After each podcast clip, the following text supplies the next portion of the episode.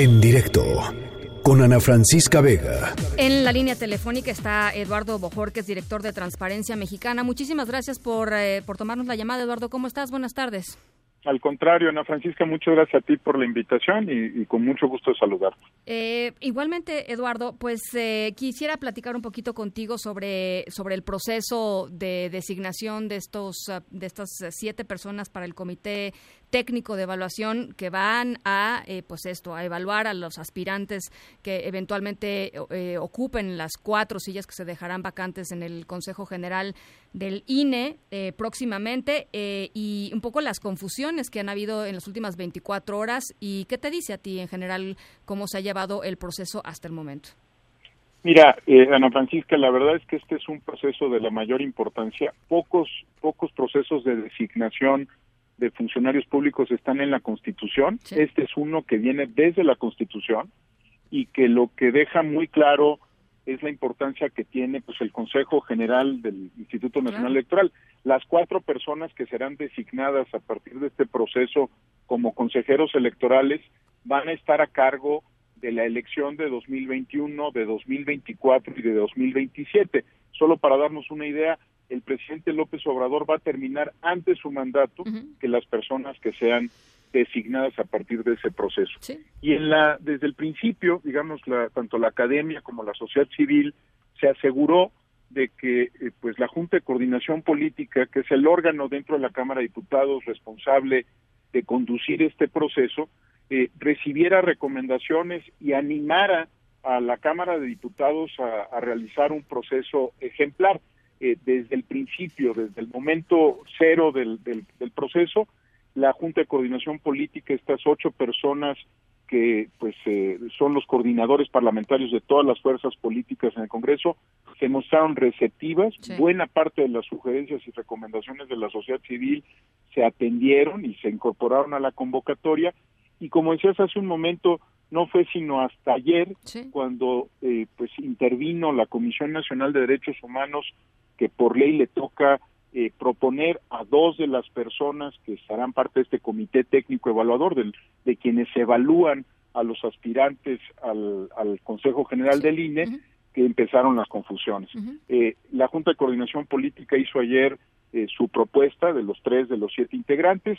Fue una, una propuesta bien recibida en general por la comunidad. Está Diego Valadez, está la presidenta del Colegio de México, están, digamos, personas de, de, sí, eh, con trayectoria eh, pues probada. El INAI hizo un proceso ejemplar, circuló todos los nombres que habían propuesto sus comisionados, después tuvo una deliberación pública al respecto y finalmente propuso a Ana Laura Magalón y a José Roldán Chopa, dos académicos también muy prestigiados, pero la CNDH, pues quién sabe qué tenía en la cabeza, que lo que hizo fue proponer a dos personas, eh, alrededor de las dos y media de la tarde del día de ayer, eh, una de las cuales eh, Carla Humphrey eh, de plano dijo, les agradezco la distinción, pero a mí no me han preguntado, yo lo que quiero es ser consejera electoral y me voy a inscribir en el proceso.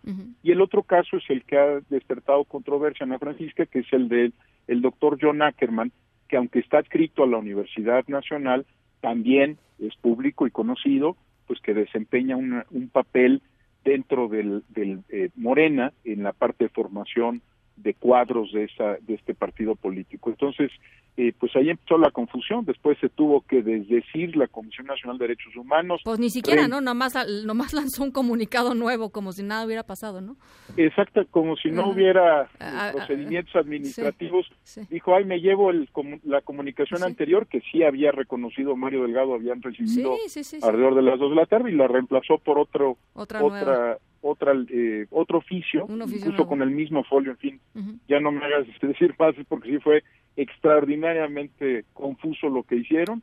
Y con ratifica a John Ackerman como propuesta e incluye una periodista y activista Sara Lovera que, digamos, eh, no está en el centro de la controversia en este momento. Ahora, e, el, el, asunto aquí, además de saber si, eh, eh, digamos, puede eh, John Ackerman, el doctor Ackerman, eh, ser parte de esta de este comité técnico. El propio Mario Delgado hace rato un poco dio a entender que, que, jurídico de la Cámara de Diputados iba a ser un, un, procedimiento más, ¿no? O sea, no, no, no creo que haya ahí mucha deliberación en torno a si él puede estar o no. A mí lo que me llama la atención es que eh, no hay una metodología definida desde antes para saber cómo es que van a actuar estas siete personas y cuál va a ser el peso específico de cada una de las voces, ¿no? Yo eh, eh, eso a mí me llama mucho la atención porque porque uno no sabe cuánto va a pesar algo hasta que no tiene las reglas claras de, cómo van a jugar los distintos actores, ¿no? Totalmente de acuerdo. Fíjate que ese fue uno de los temas que en una comunicación a la Junta de Coordinación Política de la Cámara se le planteó a la JUCOPO, eh, que había que pues evitar que fuera el propio grupo el que el que tuviera que darse a sí mismo eh, gobierno en muchos de los temas metodológicos. Este grupo me refiero al comité técnico evaluador pues para poder eh, asegurar que, que llegaran pues básicamente a cumplir con, con, acuerdos metodológicos previos. Eh, es cierto eso es un riesgo que se tiene pero también te diría Ana Francisca que si vemos pues yo te diría que al conjunto de las siete personas que hasta ahora se perfilan para ser los integrantes de este comité técnico de evaluación, pues estás hablando de un grupo plural con mucha experiencia eh, previa, no solo en procesos de esta naturaleza, en muchos otros asuntos también complejos de la República, y, yo te diría que, que, pues tienen el talento y la capacidad para lidiar con, con eh, pues los excesos que podría haber eh, al calor de un asunto tan importante como la definición de los consejeros electorales. Es un grupo con muchas horas de vuelo. Sí, no, no, no, no, no, totalmente. yo creo que ahí, pues esta indefinición que también a mí me preocupa, eh, puede ser resuelta con, con el talento y la capacidad de quienes hasta ahora han sido postulados. Sí, solo yo, yo, yo solo agregaría que, que pues habría que ver quién tiene la última voz, digamos, en el proceso de definición de las reglas del juego, ¿no? O sea, creo que eso sería importante eh, eh, saberlo, porque a partir de ahí eh, pues sí, se daría un escenario positivo, coincido, tienen muchas horas de vuelo, es, es, es un grupo plural, etcétera, eh, pero por otro lado mm, mm, sí sí hay un riesgo de que em, de que puedan quizá no llegar a acuerdos o que quizá pueda haber este sesiones reventadas, no sé, ¿no? También puede suceder. Sí, digo, los estilos de un grupo plural son variados, ¿no? Y ahí en cada grupo plural pues te puedes encontrar de todo, incluso los que los los estridentes, los que los que están dispuestos a reventar un proceso.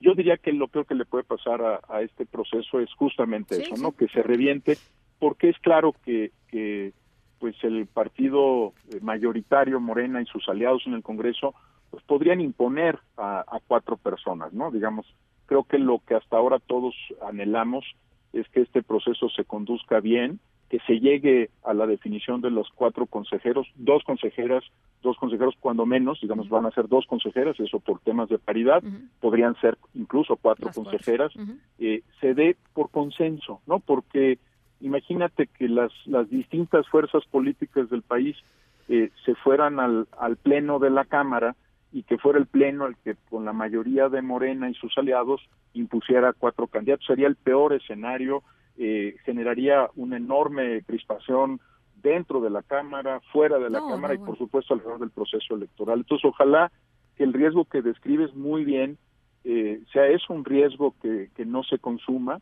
y que, y que todos ayudemos en la medida de nuestras posibilidades desde afuera del, de la Cámara de Diputados, desde la sociedad civil, desde la academia y dentro de la Junta de Coordinación Política decisiones se tomen por consenso, Ana Francisca.